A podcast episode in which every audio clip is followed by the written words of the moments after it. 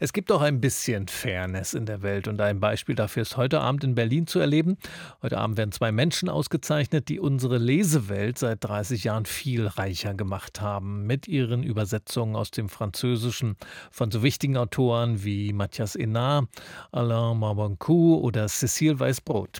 Holger Fock und Sabine Müller heißen die beiden. Sie arbeiten als Übersetzer-Duo und das immer sehr engagiert und einfallsreich und akribisch und immer schlecht bezahlt. Die kleine Fairness heute, das ist die Auszeichnung mit dem Paul Celan Übersetzerpreis, der ist mit 20.000 Euro dotiert. Ich habe vor der Sendung mit Holger Fock und Sabine Müller gesprochen und zuerst nach dieser Auszeichnung gefragt. Das ist ein Preis, der von einer Übersetzerjury zugesprochen wird. Also ist so eine Auszeichnung denn doppelt schön, wenn die von Kolleginnen und Kollegen kommt? Ja, ganz zweifellos. Es ist vor allen Dingen eine Auszeichnung, die, wenn man so will, eine große Bedeutung für uns hat, weil es wirklich Fachleute sind, die uns ausgezeichnet haben. Nicht, nicht Kritiker oder äh, Germanisten oder Verlagsleute, sondern tatsächlich Kollegen, die eben auch meistens ganz besonders hinschauen, ebenso wie wir besonders hinschauen, wenn wir andere Übersetzungen lesen. Sie sind da auch besonders kritische Leser bei, beim Werk Ihrer Kolleginnen und Kollegen, ja? Ja, wir sind natürlich kritische Leser, aber wir wissen vor allem, dass das Übersetzen ist sehr viel Detailarbeit, was sehr schwer darstellbar ist, auch für Kritiker nicht darstellbar. Und äh, auf solche Dinge kann man dann natürlich besonders achten.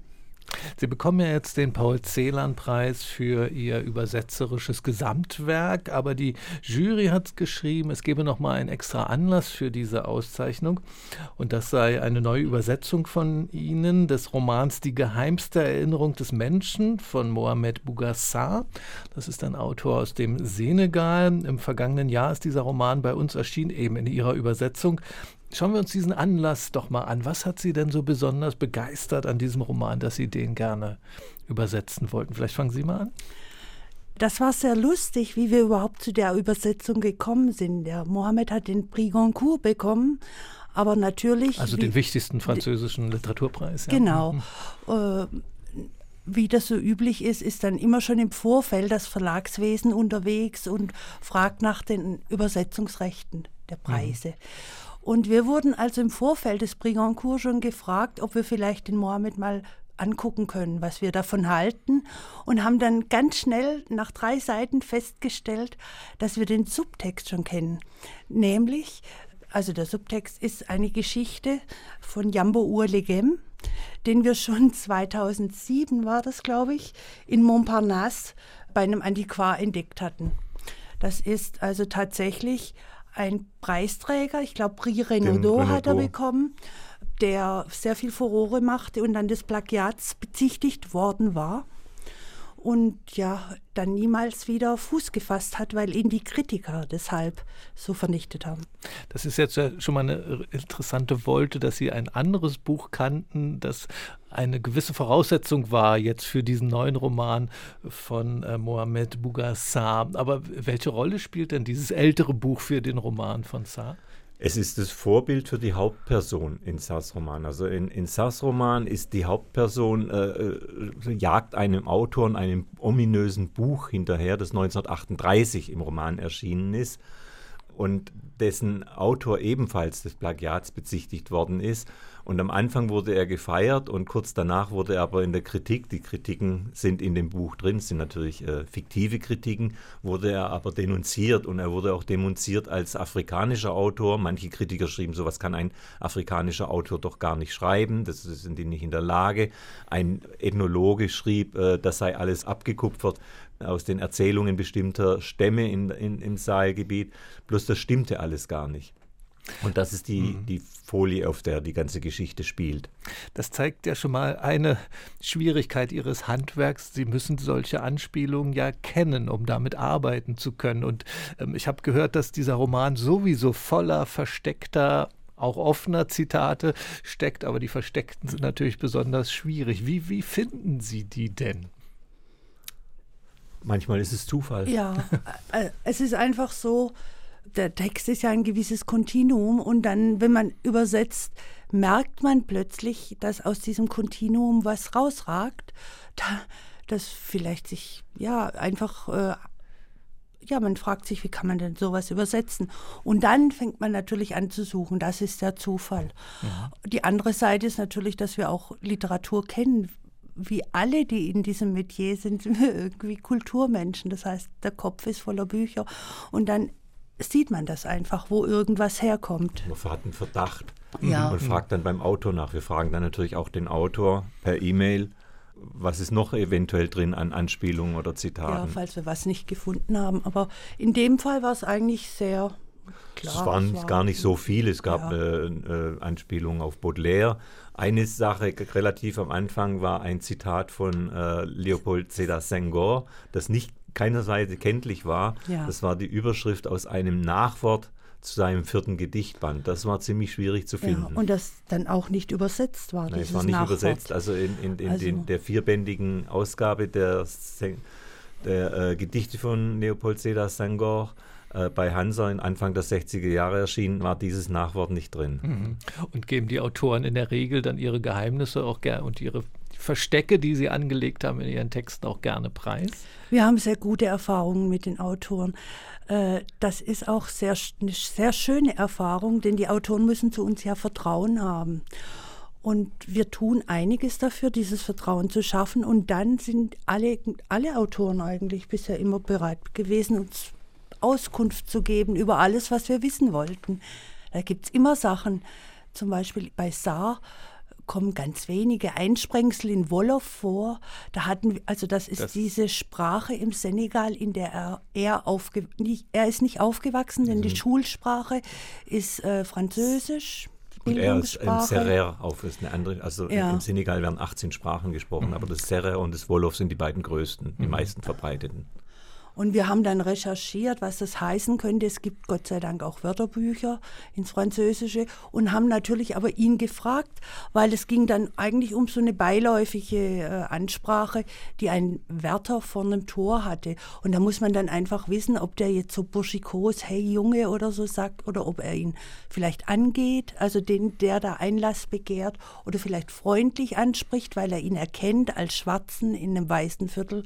Also es gibt auch witzige Dinge wie, äh, es gab ein, ein Wort aus dem Wolof, ah, da ja. hat er ein Plural-S, ein französisches Plural-S rangesetzt. Aber das Wort selber war schon im Wolof-Plural. Ja. Und wir haben uns gewundert und haben ihn dann gefragt, äh, was, was machen wir denn da? Äh, das Wort ist doch eigentlich im, im Plural, warum jetzt das S? Und da war ja, er also ganz erstaunt, dass seine Übersetzer noch das Wolof nachschlagen. Und wir haben es dann tatsächlich weggelassen, weil im, im, Deutschen das Plural S irgendwie komisch geklungen hätte. Und jetzt ein EN ranzumachen, wäre noch komischer gewesen, weil es ist eben im Wolof schon Plural. Ich werde blass und blässer bei diesen Einsichten in diese, in welche Details sie sich da reinfummeln müssen für so eine Übersetzung. Aber das ist ihr täglich Brot, oder? Ja, ja, das ist das war also vor allen Dingen bei es kommt immer auf die Autoren drauf an, aber wir haben Autoren, die sehr sehr rechercheintensiv sind. Also Matthias Enar oder vor allen Dingen Patrick, Patrick Deville, Deville. Mhm. der ja jetzt äh, äh, den neunten Band seiner Abracadabra-Reihe veröffentlicht hat und in, in diesen Bänden immer um den Globus reist auf den Spuren der französischen Eroberer und Abenteurer und des ganzen Kolonialismus und das immer in Bezug setzt zur Gegenwart, wie es dort heute aussieht. Deswegen er reist und schreibt dann anschließend Bücher darüber. Und die sind natürlich voll mit Zitaten von auch von den Autoren, die eben darüber geschrieben haben.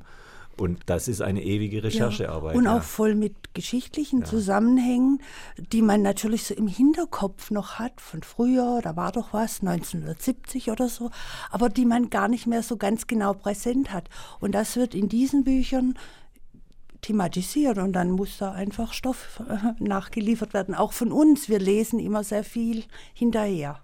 Jetzt hat ja die Jury gesagt, sie werden ausgezeichnet für ihr Gesamtwerk, wie gesagt, aber aus Anlass dieses Romans von Mohamed Bougassar, ähm, würden Sie denn auch sagen, das ist jetzt nochmal ein besonders gelungenes Beispiel Ihrer gemeinsamen Arbeit? Ja, auf jeden ja. Fall. Also wir haben uns am Anfang, äh, waren wir gar nicht so äh, erpicht darauf, das Buch zu übersetzen, weil die Zeitvorgaben des Hansa Verlages für uns äh, nicht machbar waren. Und wir dann erst später, nachdem Hansa niemand anderen gefunden hat, äh, uns einigen konnten. Und wir haben dann doch, äh, es wurde jetzt am Ende sehr knapp, aber wir haben doch immerhin neun bis zehn Monate Zeit gehabt. Und ich habe dann noch das Glück gehabt, ich hatte äh, über diesen Neustart Kultur eine Gastdozentur in Heidelberg und habe dort als Thema in diesem äh, Seminar dann den Mohamed Bougassar genommen, sodass das eigentlich alles gut geklappt hat.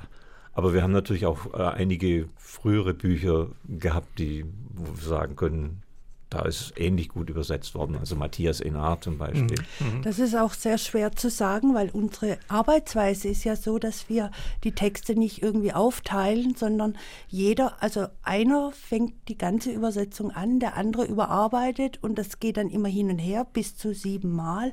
Manche Stellen auch mehr und wir unterhalten uns dann über die Kommentarfunktion, sodass natürlich am Anfang, das ist aber keine Rohübersetzung, da ist schon eine Übersetzung da, die Substanz hat. Dann gibt es kleine Teile, äh, über die wir uns ganz intensiv unterhalten müssen weit mehr wie siebenmal, aber mhm. dazu sind wir verheiratet. Also. Genau, Sie sind nicht nur fürs Arbeiten ein Paar, sondern auch ein, ein Lebenspaar. Wenn es Streit gibt über ähm, eben strittige Stellen. Wer hat dann das Sagen? Ähm, das wird bis zum Ende erstmal so gelassen, weil wir die Erfahrung gemacht haben, dass Streiten ein wahnsinniger Zeitverlust ist. Ja. Hm. Das heißt, äh, wir, wir tun es wirklich maximal über die Kommentarfunktion machen heute. Am Anfang hatten wir eigentlich das, nachdem wir eben festgestellt haben, wir können das nicht zu zweit machen, hatten wir wirklich äh, äh quasi als eigene Regel gemacht, wir unterhalten uns nicht drüber bis zur letzten Fassung. Aha. Und wir haben auch eine zweite Regel gehabt, die meistens klappt, nicht immer, aber die besagt, wenn der eine den anderen korrigiert oder was anderes reinschreibt und überarbeitet, dass der nächste nicht zu seiner vorhergehenden Fassung zurückgehen darf, sondern wenn er damit unzufrieden ist, was Neues finden muss. Ah, also dadurch kommt viel Bewegung in die Übersetzung rein und dadurch nähert sich nähern wir uns auch stilistisch äh, immer mehr an bis zum Schluss. Ja, das ist natürlich auch so. Die Grundvoraussetzung ist auch ein bisschen Vertrauen auf den Urtext, auf das Original. Denn tatsächlich haben wir ja einen Leserblick. Und diese vielen Überarbeitungen, die schaffen immer Nähe und Distanz. Dadurch gewinnt eigentlich der Originaltext eine sehr, sehr große Wichtigkeit, als, als Korrektiv für die Übersetzung auch. Mhm. Das heißt, man kann eher knapp sein zum Beispiel, äh, statt irgendwie bildlich auszuschmücken, was da dann eigentlich gar nicht steht, nur weil man sich das so imaginiert. Jetzt haben Sie vorhin gesagt, Sie haben neun bis zehn Monate an dem Roman von Saar gearbeitet und das auch noch zu zweit. Sie kriegen ja wohl kein doppeltes Honorar für Ihre Arbeit, sondern das eine normale Übersetzungshonorar. Ist das nicht äh, auch eine Form von wirtschaftlicher Unvernunft, die Sie da betreiben. Ist ja. problematisch, aber also wir haben natürlich parallel zu SAR immer, wir arbeiten meistens an, an zwei Projekten parallel, wobei die anderen weniger schwierig und auch, auch nicht so umfangreich sind. Äh, aber es ist tatsächlich so, dass wir zu zweit nicht schneller sind wie ein Übersetzer allein. Und das ist tatsächlich schwierig darstellbar. Da gibt es viele Voraussetzungen, unter denen das überhaupt klappt. Hauptvoraussetzung ist, dass wir regelmäßig, relativ regelmäßig Stipendien bekommen. Ja. Vom Deutschen Übersetzerfonds vor allem. Ohne diese Stipendien könnten wir das nicht machen, könnten wir so ja. nicht überleben. Also aus den normalen Honoraren wäre das nicht finanzierbar. Nein, so überhaupt zweit. nicht. Warum machen Sie es denn dann trotzdem, zu zweit zu arbeiten?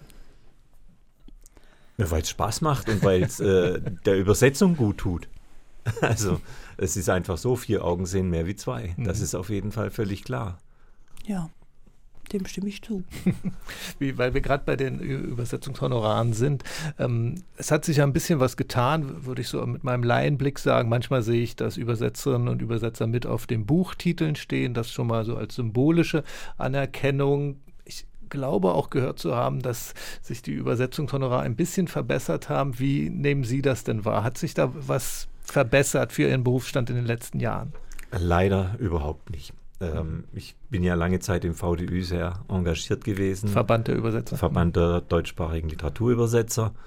Äh, es ist so, wir haben 2002 nach der Urheberrechtsnovelle, nach dem Urhebervertragsrecht, äh, das Recht zugesprochen bekommen, dass wir äh, an Erfolg beteiligt werden müssen. Da haben dann etliche Übersetzer auch gegen Verlage geklagt. Es gab zum Schluss ein BGH-Urteil, das festgelegt hat, wir werden mit 0,8 Prozent ab dem 5000 ersten Exemplar beteiligt. Man muss sagen, dass 5000 Exemplare nicht mal die Hälfte aller Bücher heute erreichen. Also es ist mhm. sehr, sehr wenig. auf der anderen Seite sind unsere Seitenhonorare, die nach wie vor das Wesentliche ausmachen, also Beteiligungshonorare sind höchstens 5 bis 10 Prozent, die stagnieren seit 20 Jahren. Seit 20 Jahren? Seit 20 ja. Jahren hat sich da nichts groß verbessert. Und es ist einfach so, dass wenn man das vergleicht mit dem, wie sich die allgemeine Gehaltsentwicklung äh, ähm, entwickelt hat die letzten Jahre, ist, merkt man am stärksten bei den Rentenpunkten. Weil der Rentenpunkt wird ja jedes Jahr am Durchschnittseinkommen aller Rentenversicherten berechnet und unser Rentenpunkt sinkt immer mehr ab. Also 1998 hatte ich noch im Schnitt 0,45, 0,46 Rentenpunkte. Heute sind es noch 0,3 bis 0,33.